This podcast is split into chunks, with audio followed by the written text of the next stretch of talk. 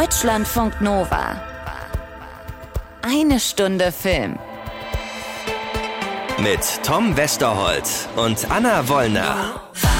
Ja, und wir sind aber nicht allein heute. Hier sind nämlich außerdem Sehr, sehr viele Jungs. Sie sind sexy. Wenn du sagst. Bis auf Jesus. Jesus ist auch sexy. und damit ganz besonders herzlich willkommen die Henne im Korb, die liebreizende Frau Wollner. Ich bin sehr gespannt, wie du aus dieser Nummer wieder rauskommen willst. Habe ich mir vorher keine Gedanken drüber gemacht. Ich bin's doch. Erst reden, dann denken. Aber wir sind schon ungewöhnlich viele Jungs heute. So gesehen hast du natürlich recht. Wir beschäftigen uns nämlich mit Herrn Spielberg und seinem fulminanten neuen Coming-of-Age-Familiendrama Die Fabelmanns oder auch The Fablemans. Wir haben gewürfelt, wir sagen jetzt einfach Die Fabelmanns. Du hast Klaas Häufer Umlauf getroffen und ihn in Gesprächsform mitgebracht und ich habe mich wahnsinnig gegruselt. In dem sechsten Teil von Scream, der startet diese Woche und die todesmutige Anna hat mit Matt Bettinelli Alpen und Tyler Gillette, Gillette gesprochen, außerdem mit Jasmine Savoy Brown und Mason Gooding. Insofern kurz hochgerechnet steht es heute tatsächlich in etwa 7 zu 2 für die sexy Jungs vom Anfang. Tu einfach so, als hätte ich recht. Ich erhöhe noch kurz die Frauenquote. Ich habe noch eine äh, Coming-of-Age-Serie dabei, Thunder in My Heart. Da steht auch eine Frau im Mittelpunkt. Insofern 7 zu 3. Aber es ist absolut selbstverständlich keine Frage. Das wird schon wieder. Und jetzt machst du mal schön den Schweigefuchs. Die Mutti hat eine Idee. Sammy, wir nehmen uns Daddys Kamera und filmen es. Wir bauen den Unfall nur einmal, ja? Und wenn der Film entwickelt ist, kannst du ihn dir so oft ansehen, wie du willst, bis du keine Angst mehr hast. Und ein echter Zug geht nicht mehr kaputt. Der Film ist unser Geheimnis, deins und meins. Okay? Okay. So, äh, Zugunglück, Filmen, äh, immer wieder angucken, da verstehen die Leute doch nur Bahnhof. Ja, deshalb erkläre ich's. Wir sind bei Steven Spielbergs Filmfamilien Fablemans, Fabelmanns zu Hause.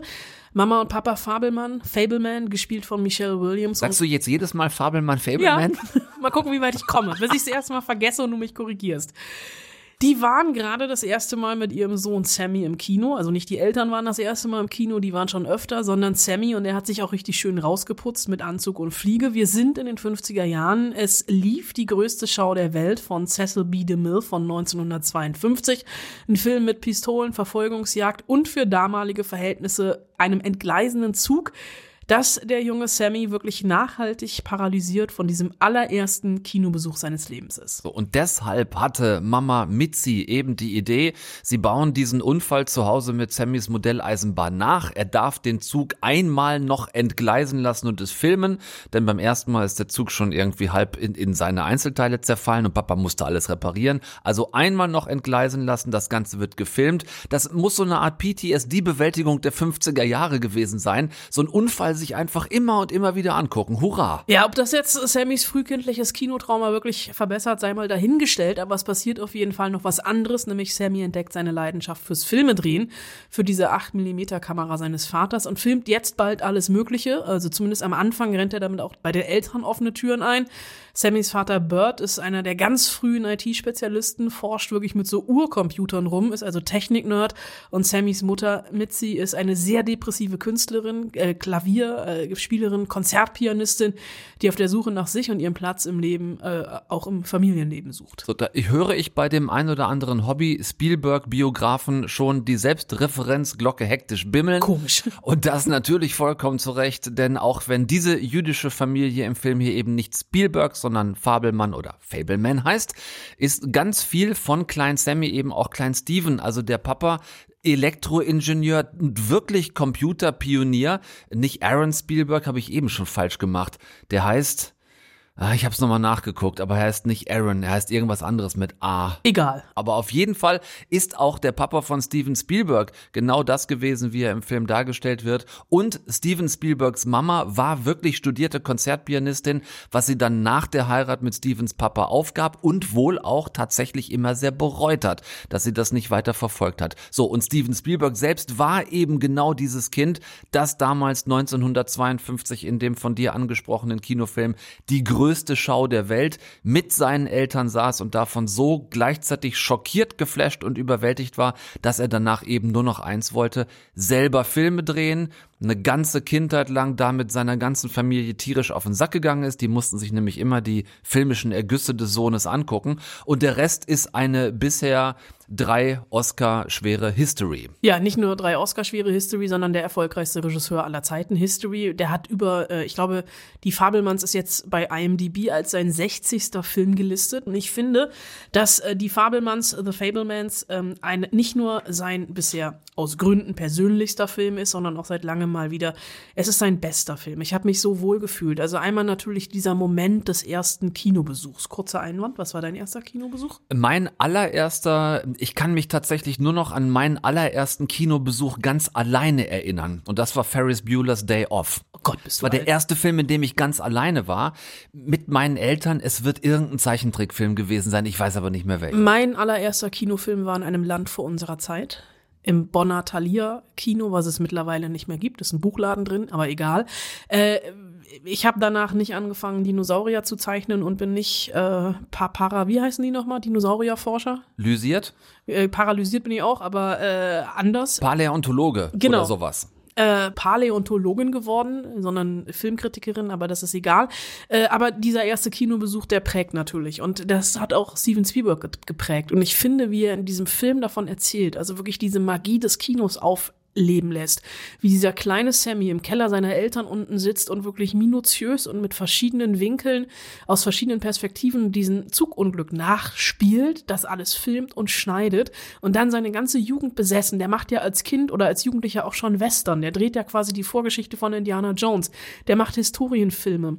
Und es ist natürlich eine Liebeserklärung ans Kino, wenn er mit dem Super 8 Projektor im, im, im, Schrank sitzt und die Bilder über seine Hand laufen lässt etc. Es ist aber auch diese, Fam diese Liebeserklärung an die Familie, die ja wirklich irgendwie dysfunktional ist. Wir haben Paul Dano als Vater, wir haben Michelle Williams als Mutter, wir haben Seth Rogen als besten Freund der Familie. Also tatsächlich Vor allem als besten Freund der Mutter. als besten Freund der Mutter, aber in diese Momente, wenn er erkennt, dass der beste Freund der Familie vielleicht mehr ist für die Mutter, wo er, wenn er sie mit der Kamera beobachtet und durch die Kamera diese eine Wahrheit erfährt und den Gesichtsausdruck der wirklich schwer depressiven Mutter, die auf einmal so ein, ein Glänzen in den Augen hat, weil es Bewe Be Berührungen gibt zwischen den beiden und er sitzt dann zu Hause im Schrank und guckt sich das an immer und, Und immer sieht es wieder auch erst im und Schnitt sieht es erst im zufällig. Schnitt durch Ja. die, also die jetzt durch die mit der Kamera die Wahrheit erkennen.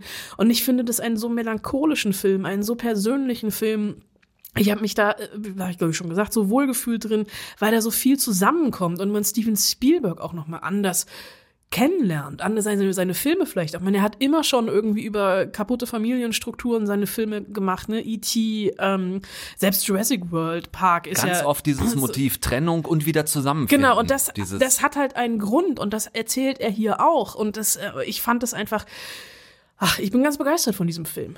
Ich habe dem ganz wenig nur noch hinzuzufügen, außer vielleicht, dass ich es darüber hinaus bemerkenswert fand, wie es ihm gelingt, diesen Film mit so vielen unterschiedlichen oder über so viele unterschiedliche Figuren zu erzählen und dass es bis in die kleinsten Nebenrollen hinein nicht eine überflüssige Figur Nein. gibt. Es gibt nicht eine einzige Figur, die nichts zu sagen hätte. Also auch das, mal abgesehen davon, dass diesem Schreiben ein tolles Casting gefolgt ist, dass diese Rollen auch ganz toll besetzt sind, wie zum Beispiel vielleicht stellvertretend dafür der Besuch eines Onkels. Das macht im ganzen Film vielleicht gefühlt sieben oder acht Minuten Wenn überhaupt. aus. Also er kommt an, nach dem Tod äh, der, der Mutter von, also nach dem Tod der Oma, kommt der Onkel an, von Judd Hirsch der gespielt. Bruder von Sammys Mutter. Genau, also sein Onkel, Onkel Boris, klingt irgendwie schon wie so ein russischer Schwerverbrecher. Der kommt an, dann gibt es eine Unterhaltung der beiden, also von Sammy und ihm, und dann reist er wieder ab. Und Judd Hirsch hat es geschafft, für diese kleine Szene eine Oscar-Nominierung zu bekommen. Und wir hören da mal kurz rein, weil diese Oscar-Nominierung ist absolut gerechtfertigt. Wir sind Süchtige. Und Kunst ist unsere Droge. Familie lieben wir, aber Kunst, wir sind Mischugge nach Kunst. Denkst du, ich wollte meine Schwester, meine Mama und meinen Papa verlassen und meinen Kopf in das Maul von Löwen stecken? D den Kopf in ein Löwenmaul stecken ist Kunst? Nein, den Kopf in das Maul eines Löwen stecken ist Wagemut. Dafür sorgen, dass der Löwe den Kopf nicht frisst, das ist Kunst. klassischer Fall von mit so wenig so viel gemacht und stützt das, was ich eben meinte, dass Spielberg gelingt, der ja auch das Drehbuch Co. mitgeschrieben hat wirklich bis in kleinste Nebenrollen Gewicht zu schaffen. Es gibt nichts Überflüssiges in diesem Film, nichts, wo man denkt, das hätte man auch gut weglassen können.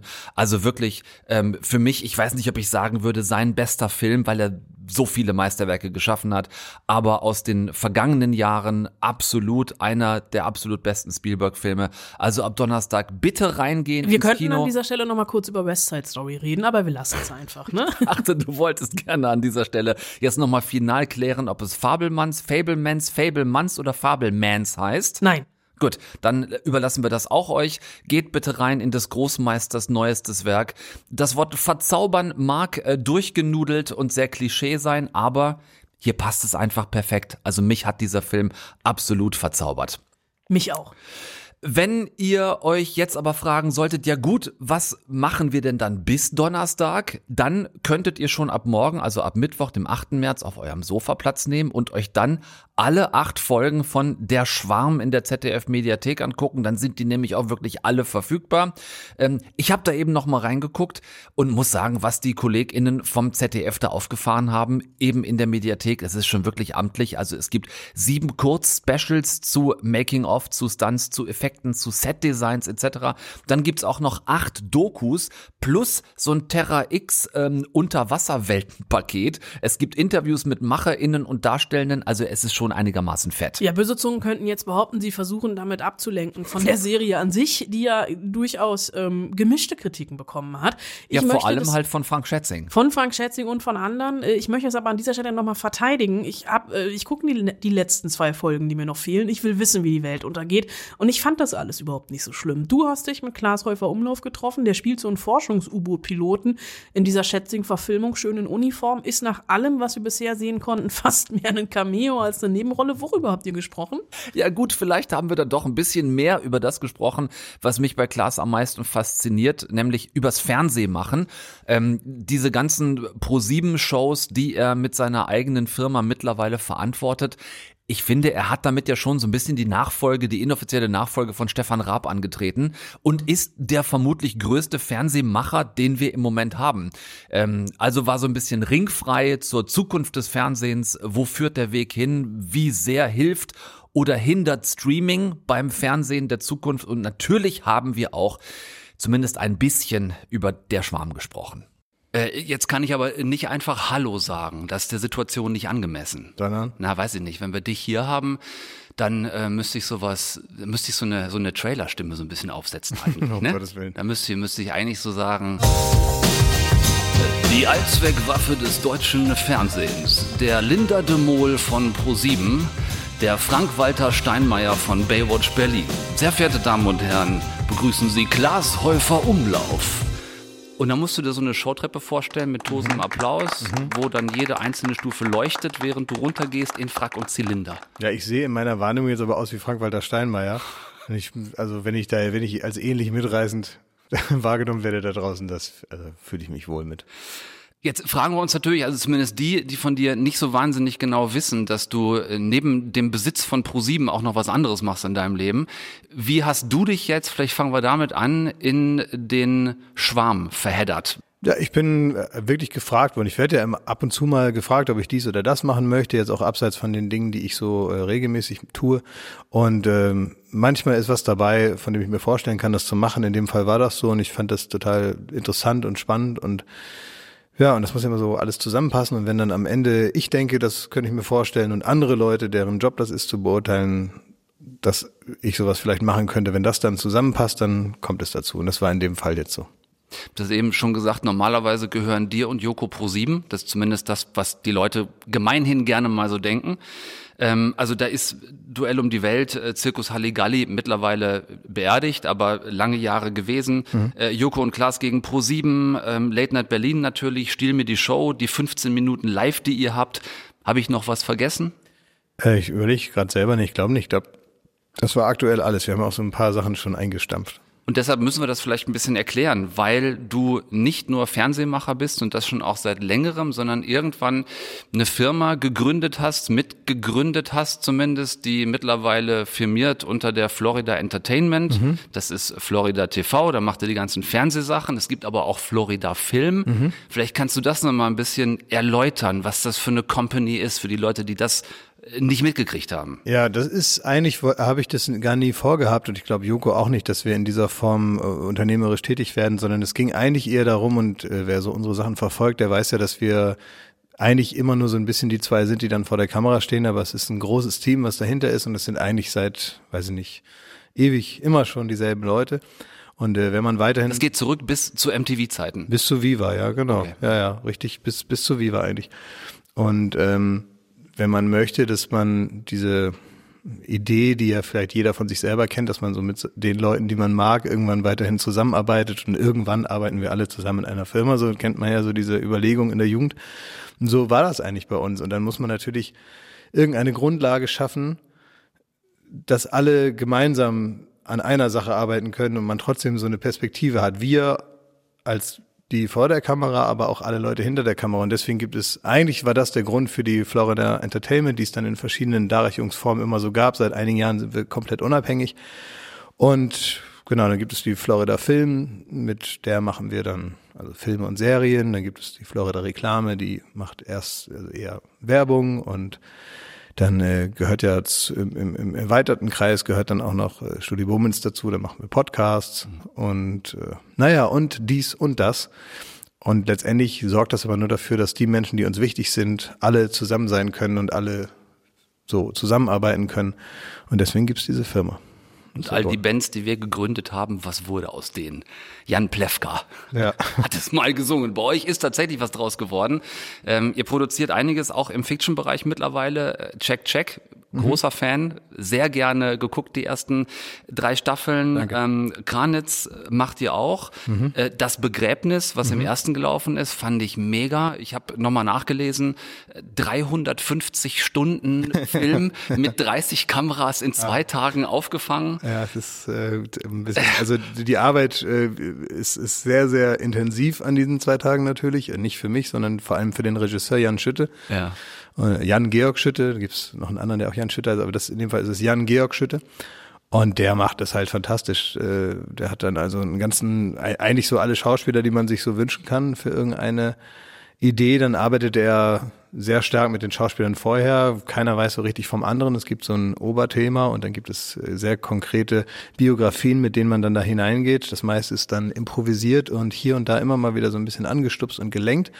Und dann wird geschnitten und zwar super lange. Ja. Und das ist äh, eine ganz besondere Produktionsweise. Ich mir fällt auch niemand ein außer Jan, der das kann. Und das ähm, hat er jetzt schon in verschiedensten Darreichungsformen gemacht. Das, ja. Wir haben das auch noch mal, ich sag mal, in einem bisschen einem kleinerem Rahmen gemacht, aber ähnlich improvisiert mit Filmer Sommer 90. Ähm, da waren es jetzt nicht 30 Kameras. Ja. Und da war es jetzt auch nicht zwei Tage Dreh, aber auch in dieser freien Art zu arbeiten haben wir da den, oder was heißt wir, vor allem die Kollegen, den Film gedreht und wir haben das produziert und äh, ja, das äh, ist nicht nur das, was wir machen, auch ganz klassische Sachen. Wir haben jetzt gerade äh, den letzten Film, äh, den man so gesehen hat, der hieß Mittagsstunde, eigentlich relativ klassisch. Da war die Besonderheit, dass es den in zwei Versionen gibt, einmal auf Hochdeutsch und einmal auf Plattdeutsch. Also irgendwas ist dann schon immer äh, besonders, aber da spürt man vor allen Dingen natürlich äh, die Handschrift auch von Lars Jessen, der das da federführend alles vorantreibt. Haben wir hier in eine Stunde Film auch ausführlich mit Charlie Hübner drüber gesprochen, wo ich glaub, sowieso glaube, da läuft was. Also das Begräbnis, Mittagsstunde, immer wieder taucht Charlie Hübner auf. Ja. Wacken kommt auch noch. Mhm. Was geht da zwischen euch? Ja, Charlie und wir mögen uns ganz gerne und äh, ich glaube, dass wir, ja, also wir verstehen uns gut und da äh, nach demselben Prinzip, was ich dir gerade eben schon mal so berichtet habe, wenn man sich gerne mag, dann muss man irgendwie äh, ein Gefäß schaffen dafür, dass man weiter zusammenarbeiten kann. Und das ist dann notwendigerweise, es gibt ja oftmals so Firmen, da habe ich jetzt tatsächlich nicht so viel Ahnung von, aber es gibt so Startups, die werden dann so hochgeschossen und da will ich gar nicht sagen, dass das nicht mit derselben Leidenschaft der Leute zusammenarbeiten und so, aber da geht es eher um das Unternehmen, das irgendwo hinzubringen und dann wird das, kommt das weg oder wird verkauft oder so. Bei uns ist das Unternehmen, soll natürlich funktionieren und alles, aber das ist letztendlich etwas, was einfach was wir ganz dringend auch jeden Tag brauchen. Ja. Das ist nichts, was irgendwie einen Selbstzweck hat und dann ganz schnell abgestoßen wird und irgendwie astronomische Höhen mit viel Erfolg oder auch viel Leidenschaft. Also ich will es nicht werten, aber, Ja, ja. aber unsere Firma funktioniert anders, sondern das ist, die soll gar nicht weg. Das ist gut, dass die da ist und die wird nur deswegen größer, weil wir Lust haben, noch andere Dinge zu machen. Aber ist das so ein bisschen diese norddeutsche Oldenburger Mentalität, diese feste Überzeugung äh, von, das Gras wächst nicht schneller, wenn man dran zieht? Ja, ja das, ist, das ist eine extrem gute Formulierung. Ja, genau so ist es. Das ist total gut formuliert, ja. Ähm, genau, also die Entdeckung der Langsamkeit ist, die kann man auch feststellen im Prozess unserer, in, in, in der Firma, wie sie sich so weiterentwickelt. Also wir fahren die Gänge der jeweiligen Phasen, in der wir uns befinden, komplett aus, Ja. bis man wirklich das Gefühl hat, jetzt kann man vielleicht so ein bisschen, weiß ich nicht, was größer werden oder irgendwie über was Neues nachdenken. Das läuft alles sehr, sehr, sehr gemächlich ab. Ähm, Und das ist aber auch gut so, weil wir auch wirklich das Gefühl dann haben, wir verstehen, was wir da gerade in der jeweiligen Phase machen und haben die dann auch so ausgekostet und dann kann man gucken, ob man so bleibt oder ob man irgendwas verkleinert oder vergrößert. Das guckt man dann halt, wie es halt gerade so sein muss. Das ist im Endeffekt ja so ein bisschen auch der Gegenentwurf von Start-up, ne, was du gerade erzählst. Ja, äh, total, absolut. Aber das, weil es eben auch ganz anders ist. Aber man, wenn man so das Gefühl hat, junge Leute gründen irgendeine Firma, gerade in Berlin, dann denkt man ja erstmal daran. Und äh, ich wollte jetzt nur noch mal in der in der Gegenüberstellung dieser zwei Mentalitäten, die man haben kann, um eine Firma zu gründen, nur mal herausarbeiten, weil du gefragt hast, warum gibt's diese Firma? Und das ist eben der Grund dafür. Also ich finde alles andere nicht nicht schlimm oder nicht weniger interessant. Nur für den Zweck würde es nicht funktionieren. Ich glaube aber, dass es die Firma noch aus einem anderen Grund gibt. Weil als äh, einzige, fast einzige wirkliche Fernsehrelevanz unter 50, in deinem Fall sogar noch einen kleinen Augenblick noch unter 40. Hat sich bald erledigt, Mhm. aber noch, noch bist du sogar die einzige wirkliche Fernsehrelevanz unter 40. Ähm, vielleicht neben jemandem wie Jan Böhmermann. Ja, aber so. der ist ja nicht mehr unter 40. Der ist ja sehr, sehr alt schon. Das stimmt allerdings deutlich über 40 mittlerweile. Ist da nicht aber auch schon die Erkenntnis dahinter, dass es keine besonders gute Idee ist, perspektivisch ein totes Pferd zu reiten? Ach, also wenn ich danach immer gegangen wäre, also ich glaube, so hat meine ganze Fernsehkarriere angefangen, dass Ja. ich da auf ein sinkendes Schiff gesprungen bin, irgendwie, was aber noch sechs Monate, sechs Jahre noch fuhr. Ja. Oder sieben oder acht dann noch, das ja sogar noch machen. Also es ging ums Musikfernsehen. Da bin ich hingekommen und da war so ein halbes Jahr, war da noch so Partystimmung. Und ähm, dann gab es da aber eine sehr klare Kursänderung durch äh, einen großen Konzern, der Zugriff hatte auf Viva. Ich erinnere mich an die Parallelen in meiner Giga-Vergangenheit. Oh. Ja, aber die haben ja auch mit Game One noch lange durchgehalten. Ja, zumindest sich irgendwie über Wasser gehalten. Da war ich dann aber schon lange weg. Aber letzten Endes, worauf ich hinaus will, äh, lineares Fernsehen, da geht's euch nicht anders als uns beim linearen Radio. Das ist das, wo die Indianer drüber sagen würden, äh, if you're riding a dead horse, get off.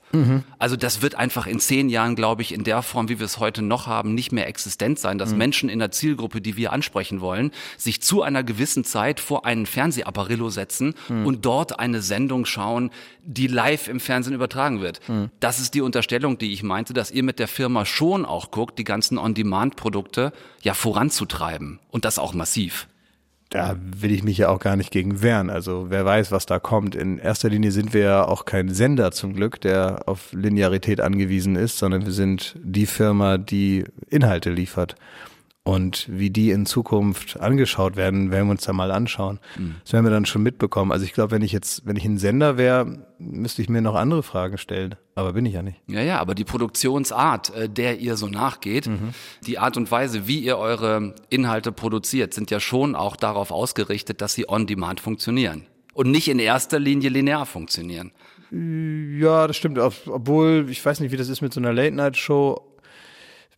Ob die, ja, zu großen Teilen funktioniert die wahrscheinlich auch noch eine Woche später, zu anderen Teilen vielleicht nicht unbedingt. Ich weiß es gar nicht. Ich glaube, das ist auch so eine intuitive Sache, dass man so ganz automatisch irgendwann anfängt, die Sachen so zu produzieren, wie man sie sich selber anschauen würde oder so. Ich glaube gar nicht, dass man da so, äh, so die große wie soll man sagen, methodische Veränderung dann da ausrufen muss, damit alle dann auf einmal in so eine andere Richtung denken oder so, sondern ich glaube, dass man so im Fluss der Kultur, die du da gerade beschreibst, die sich nur mal verändert, ja genauso mitfließt und Leute, die bei uns arbeiten oder die Entscheidung treffen oder auch Pläne, die wir uns machen, total beeinflusst sind von der Gegenwart, die ja auch an uns stattfindet. Mal gucken, wo das dann so in ein paar Jahren ist. Momentan ähm, funktioniert es so, wie wir das gerade machen. Und ich bin mir ganz sicher, dass in drei, vier, fünf Jahren das andere Anforderungen gibt, der, denen wir dann hoffentlich gewachsen sind. Ähm, Ja. Hast du da, das ist wahrscheinlich, wahrscheinlich sogar eine Quatschfrage, aber trotzdem irgendein Bild im Kopf, wo es hingehen könnte in der Position, in der du bist? Versucht ihr schon, auch mit der Florida, diese, wie du sagst, diese drei, vier Jahre so ein bisschen in die Glaskugel zu gucken, um abzuschätzen, wie es dann sein könnte?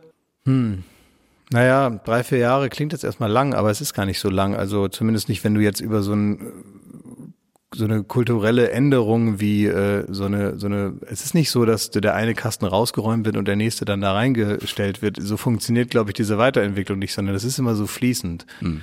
Ähm, deswegen genau weiß ich es nicht, aber wo es hingeht, das ist ja irgendwie klar. Also, dass die Gleichzeitigkeit, ich glaube, die wird überleben, aber die wird nicht mehr das Maß der Dinge sein. Dass eine kommentierende Show, die abends um elf läuft, natürlich irgendwie den, den Gags des Tages mittlerweile hinterher rennt, ist doch auch vollkommen klar, dass man, wenn gestern Abend um elf irgendwas passiert ist, brauchst du nicht mehr äh, nächsten Abend um elf äh, darüber so zu reden, als sei es gerade fünf Minuten her.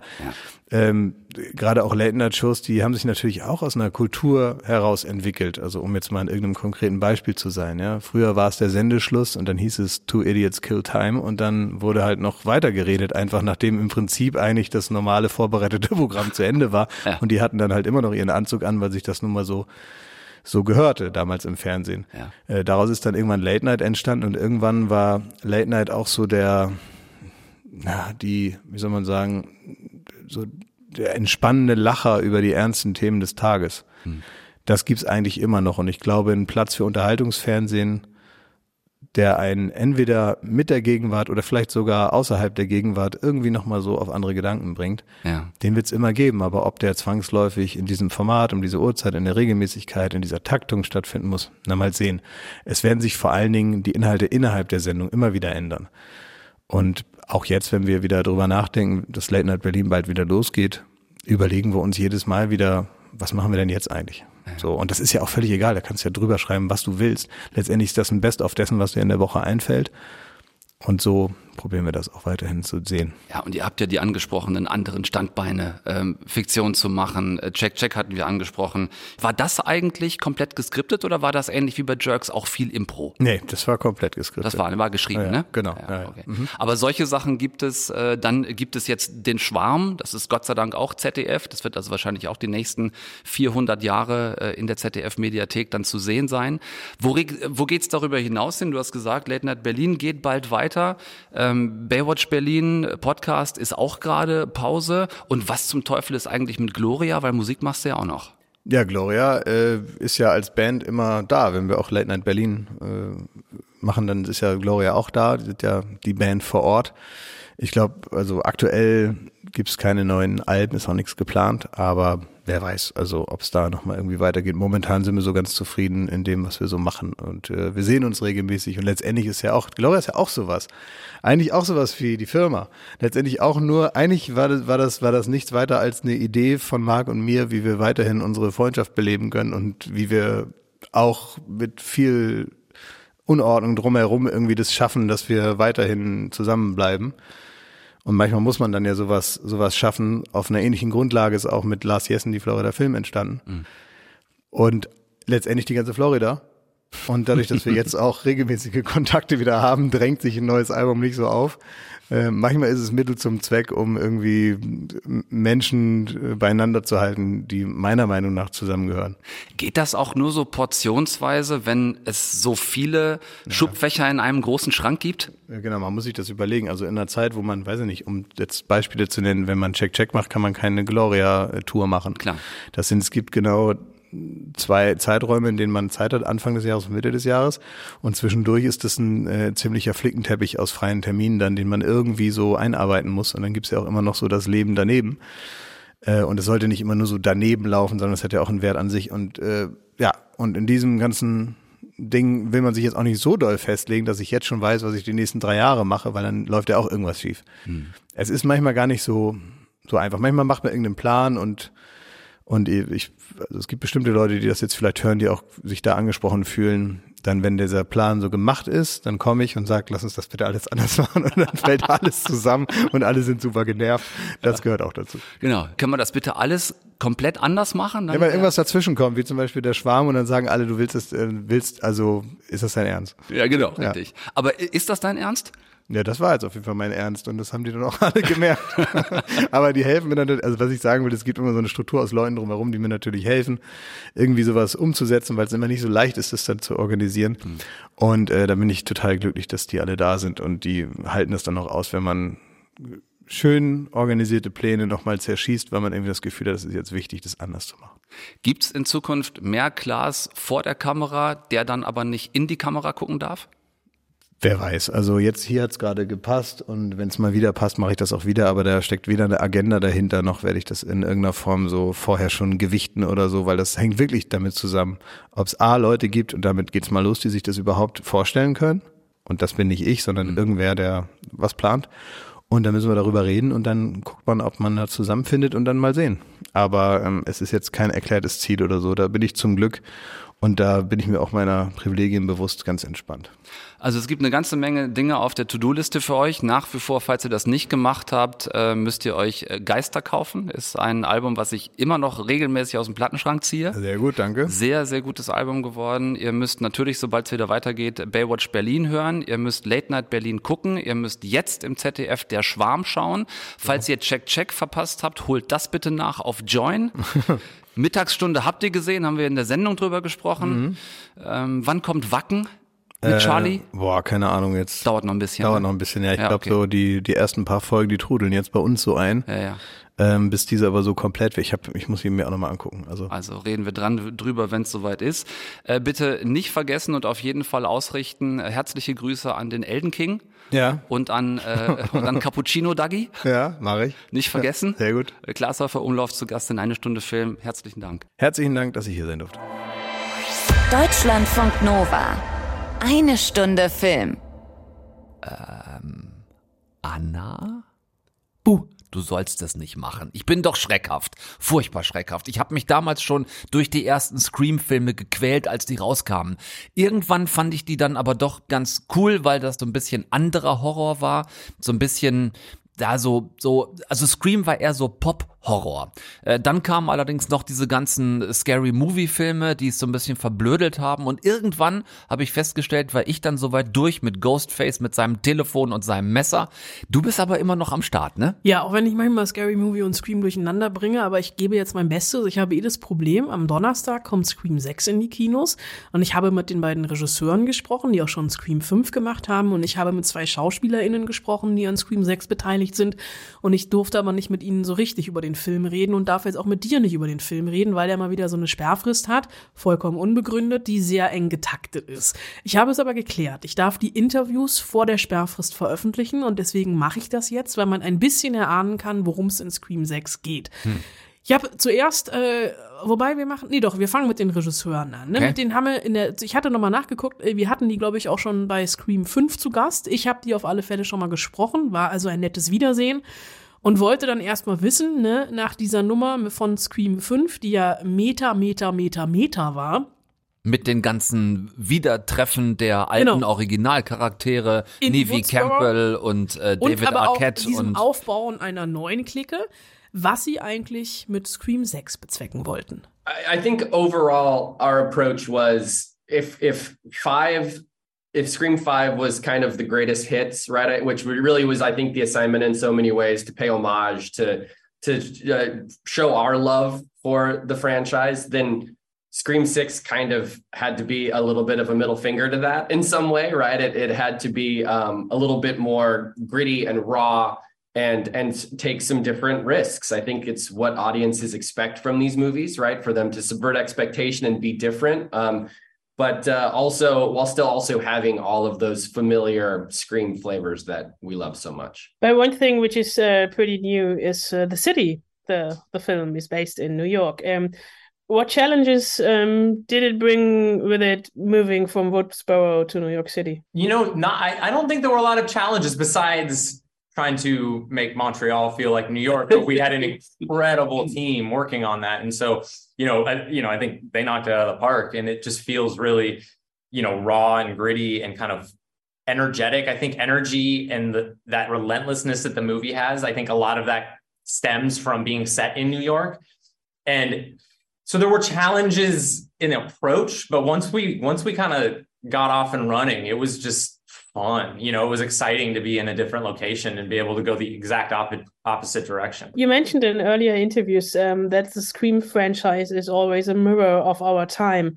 What would you say are you mirroring in Scream 6? I think it's a bunch of things. Um, I think that there's a part of what was interesting about setting it in New York, I think that the what's scary about the movie, a lot of what's scary about the movie and in this movie happens in in a public place, and I think that that unfortunately is a very contemporary contemporary fear. Um, and then of course i think you know when you're getting into the sort of meta language of of the movie there's also just you know a conversation about online communities and how wonderful and terrifying and dangerous they can be um, and how they can radicalize people. Like all of that is very much uh, in baked into what this movie is. As you mentioned uh, the meta line of the film um, how meta can a film be or can scream be without scaring away a new audience? Yeah you know we we approach all of our movies including scream 5 and scream 6 as kind of standalones even though scream 5 and scream 6 live in this lineage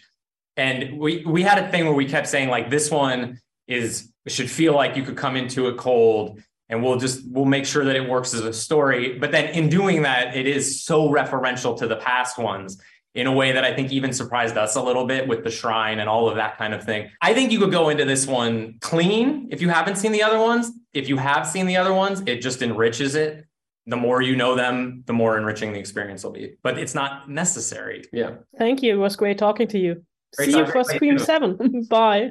Bye. Also, wenn ich finde, die haben jetzt alles verraten. Also eigentlich braucht jetzt kein Mensch mehr in den Film zu gehen, aber Das, nein. naja. Äh, aber natürlich Möglichkeit, Scream 7, ne, möchte ich an dieser Stelle nicht unerwähnt lassen. Und neben den beiden Regisseuren habe ich auch noch mit zwei SchauspielerInnen gesprochen, nämlich mit Jessamine Savoy Brown und Mason Gooding. Die haben im fünften Film schon mitgespielt, ähm, das schwarze Geschwisterpaar. Und Jessamine Savoy Brown, muss ich an dieser Stelle nochmal sagen, weil wir auch im Interview gleich darüber sprechen, das erstes schwarze Final Girl in einem Mainstream-Horrorfilm. Und ich hab, äh, mit den, wollte von den beiden erstmal wissen, wie schreckhaft die im echten Leben sind. Uh, so easily. I'm on my.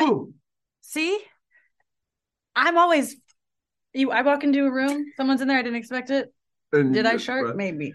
Yeah, but luckily it smells great in here. Um, I, I feel like I don't get scared too easily. Nope, nothing. Uh, and I, I, I like to, I like to test that every year. I go to Halloween Horror Nights all the time, and I'm always the one. Do you the ride front. roller coasters? No, I get motion sickness, but I can walk through the mazes and just fine. I love the mazes. It's great. Being in a subway in New York, having all these iconic um, film antagonists from horror movies around you, um, which one scared you the most being a child? As a kid? Oh, Uh, easy, Chucky. yeah, that's what I was Just thinking. keep all dolls away from me. Absolutely. it's probably because I had a bunch of action figures because I was a little dorky kid. So I was like, yeah, he if one of still does. Like came and yeah, no, I do, I do, I love. But you know which ones it was in that scene on the day? It was the the family from Us, the Red family. Oh, Those yeah. costumes were sick. That movie scared the beep out of me. That was cute. Thank you. Talking about New York, um, leaving Woodsboro, um, how does it feel being chased by uh, Ghostface through New York? Terrifying, thrilling, scary, wet because I'm sweating, hmm hmm hot, Yeah. icy, Mm. daggers, Yeah. stomach pain. Truly.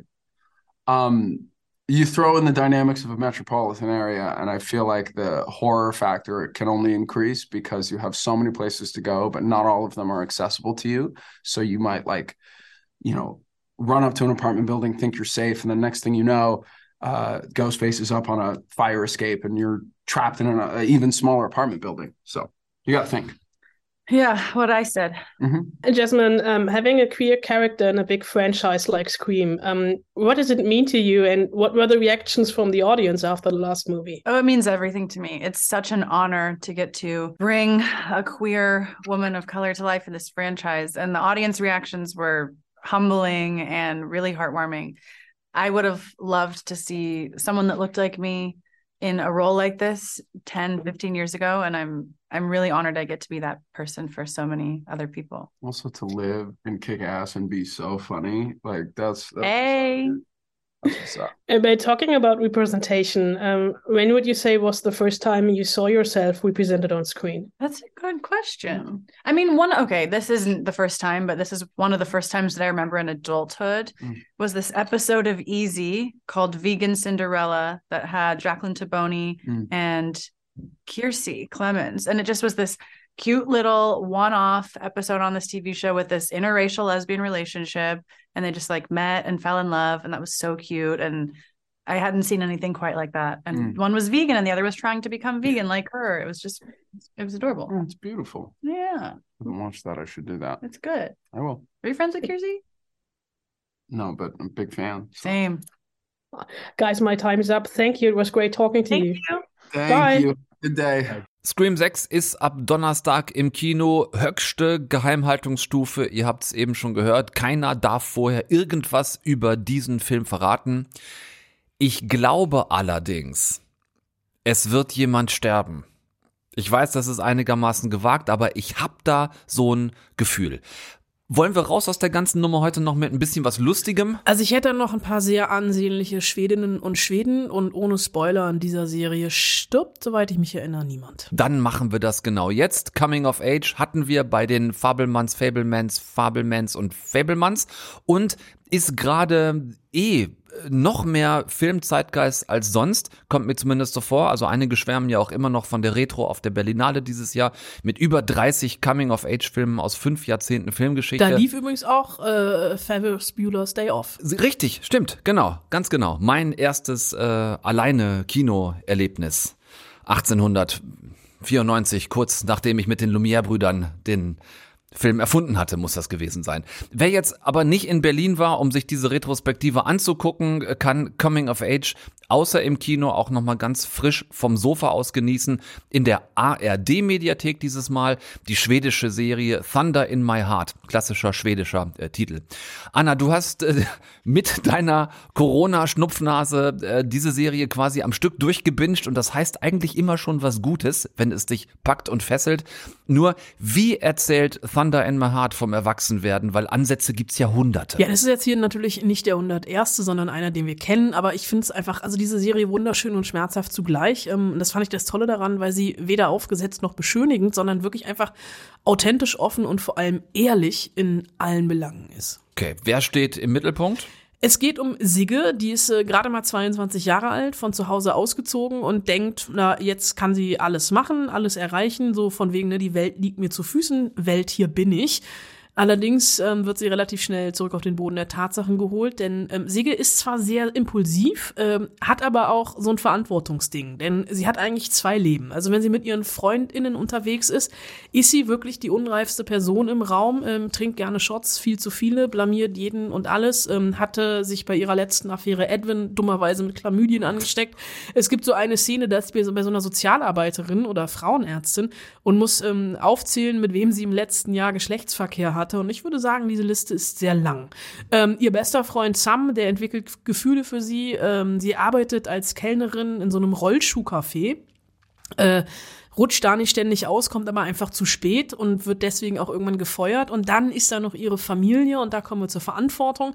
Die Eltern sind nämlich gerade frisch getrennt und sie ist eigentlich sowas wie das zweite Elternteil für beide. Also für ihren, ihre Mutter und für ihren Vater. Oh, so Partnerersatz. Genau, so Partnerersatz. Jeder redet mit der Tochter über die Probleme, die man mit dem. Das ist aber was ganz was Schönes. Das ist ganz was Schönes, da hätte Freud auch seinen, seinen Mhm. Spaß dran. Und dann hat sie aber auch noch einen kleineren Bruder, für den sie dann so ein bisschen zur Ersatzmutter wird und ständig in die Brech Bresche springen muss, wenn der Vater es mal verkackt hat. Und der verkackt das sehr, sehr oft. Der ist nämlich ein ziemliches Arschloch, um es mal so zu sagen. Der hat nämlich unter anderem Siges Konto leergeräumt und gibt dann ihr aber auch noch die Schuld. Bitte, dann erklär mir doch mal exakt im Detail, was ich dir Schreckliches angetan habe. Was du mir angetan hast? Du hast eine Menge verkackt bei mir. Aber was genau? Du hast mich durchs Haus gejagt, hast Sachen Ah. nach mir geworfen und dann meinen Hahn gezogen. Ich weiß gar nicht mehr, wie oft du mir gesagt hast, dass ich zu nichts nütze bin. Und sogar jetzt, wo ganz klar ist, dass du was Falsches getan hast, da drehst du wieder alles so um, dass ich die Schuld trage und wir reden über meine Fehler. Ja, mit so einem Vater wird das Erwa- Erwachsenwerden echt nicht einfacher. Das wirkt jetzt eher, als käme die Serie direkt aus Mordor. Sie ist aber aus Schweden und spielt in Stockholm. Wer steckt dahinter? Es ist so ein altbewährtes Konzept. Ne? Die Hauptdarstellerin ist gleichzeitig auch die Drehbuchautorin. Das ist natürlich nicht autobiografisch, aber so vom Lebensgefühl mit sehr vielen eigenen Erfahrungen mit drin. Eben aus der Lebensphase, die gleichzeitig dramatisch schlimm und schön zugleich ist. Und ähm, die, der Name dahinter ist Amy Desismond. Ähm, die wurde mit, äh, mit 13 in Schweden unter dem A Namen Amy Diamond zum Kinderstar. Hm. Und sie schafft es wirklich sehr authentisch, von normalen Menschen mit normalen Körpern und normalen Problemen zu erzählen.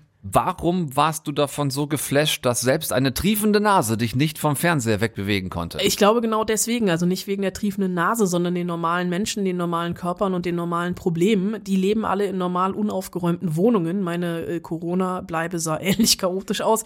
Und es sind eben keine durchgestylten SchauspielerInnen und Schaus äh, Schauspielerinnen und Schauspieler mit Waschbrettbäuchen und glatter Haut etc.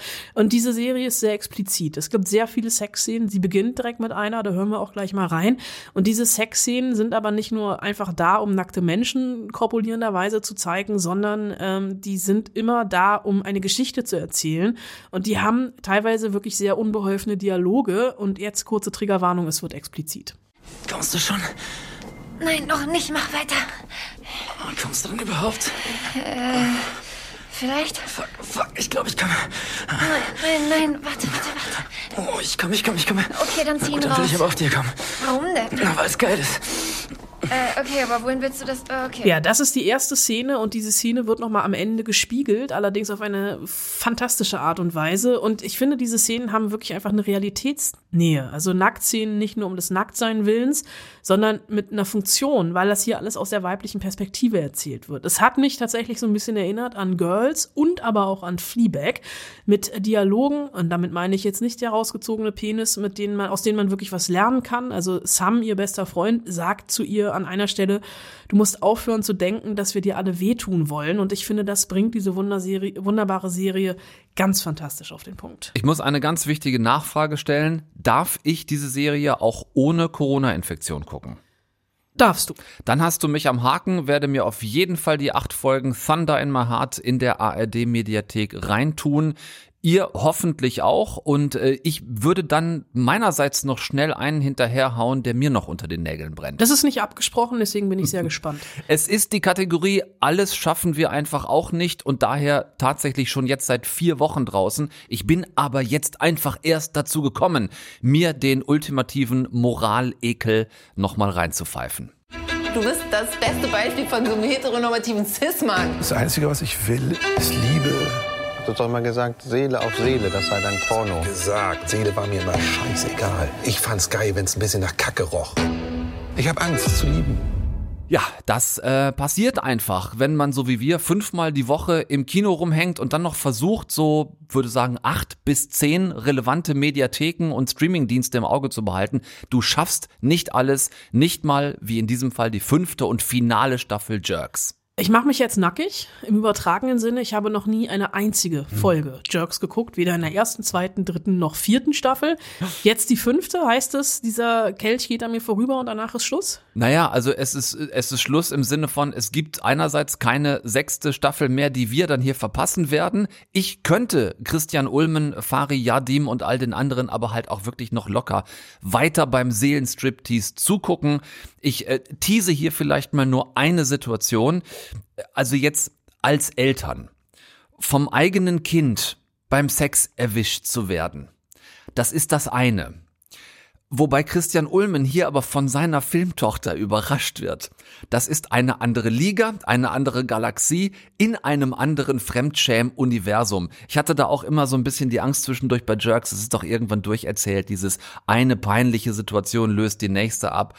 Aber wie Ulmen die Sachen inszeniert, der ja auch vor allem hinterher immer dann sich nach den Dreharbeiten für Monate in seine Dachkammer zurückzieht und nachts diese 5000 Stunden Material schneiden, die sie bei ihren äh, Impro-Dreharbeiten aufnehmen. Es gibt ja keine Dialogbücher, es gibt nur Szenenbücher, also wo eine Szene hinführen soll, aber es gibt keine abgesprochenen Dialoge, es ist alles spontan, alles improvisiert und wie die es immer noch mal schaffen, das auf ein Level zu packen, wo du vorm Fernseher sitzt und wirklich beschämt, getroffen und mit schweißnassen Händen zu Boden guckst und sagst, ich will das nicht sehen, aber ich muss es weiter gucken. Es ist wirklich großartig. Vielleicht habt ihr es längst geguckt. Ähm, ich habe es erst jetzt nachgeholt in der Join-Mediathek. Äh, sind alle fünf Staffeln Jerks draußen. Es ist nie zu spät für eine peinliche Beziehung, auch nicht mit einer Fernsehserie, Anna. Du könntest also auch jetzt noch mit Staffel 1 anfangen. Ähm, und wer dachte bisher, die vier Staffeln, die es schon gab, die sind doch wirklich genug gewesen, gebt euch die fünfte. Sie ist nicht nur die letzte, sie ist es auch wert, weil Christian und Fari im Speziellen geben hier wirklich nochmal alles. Ja, guckt das, wenn ihr es nicht lassen könnt. Äh, war ja genug dabei heute. Nächste Woche bin ich im Urlaub. Herr Westerholt fährt das Ding hier dann alleine gegen die Wand. Woll- Aber ich melde mich wenigstens mal zwischendurch mit Willem Dafoe. Dir ist schon klar, dass jetzt alle denken, du würdest mit Willem Dafoe in den Urlaub fahren, ne? Zweifelst du daran? Nein, auf gar keinen Fall. Anna und Willem also nächste Woche in Frozen 3. Wo ist Elsa? Äh, von mir gibt's dazu noch den Berlinale-Film. Ich korrigiere den bizarren Berlinale-Film Seneca und dessen Regisseur Robert Schwentke hier zu Besuch. Plus das, was mir dann ohne Frau Wollner hier noch so einfällt. Außer weinen, den ganzen Tag und furchtbar traurig sein. Nichts anderes wollte ich hören. So, wir gucken mal. Passt schön auf euch auf, macht bitte keinen Quatsch. So, und jetzt einmal alle kurz zusammen. Schönen Urlaub, Frau Wollner. So. Vielen Dank. Und guckt bitte auf keinen Fall irgendwas, was weder ich noch Frau Wollner im Urlaub gucken würde. Ich hätte an dieser Stelle noch raussuchen müssen, was Hauptsache es flimmert auf Französisch heißt. Oh. Hauptsache es Hauptsache flimmert. es flimmert. Lassen wir so stehen. Bis nächste Woche weiß ich es und dann melde ich mich aus Frankreich mit einem Hauptsache es flimmert. Deutschlandfunk Nova. Eine Stunde Film. Jeden Dienstag neu. Auf deutschlandfunknova.de und überall, wo es Podcasts gibt. Deine Podcasts.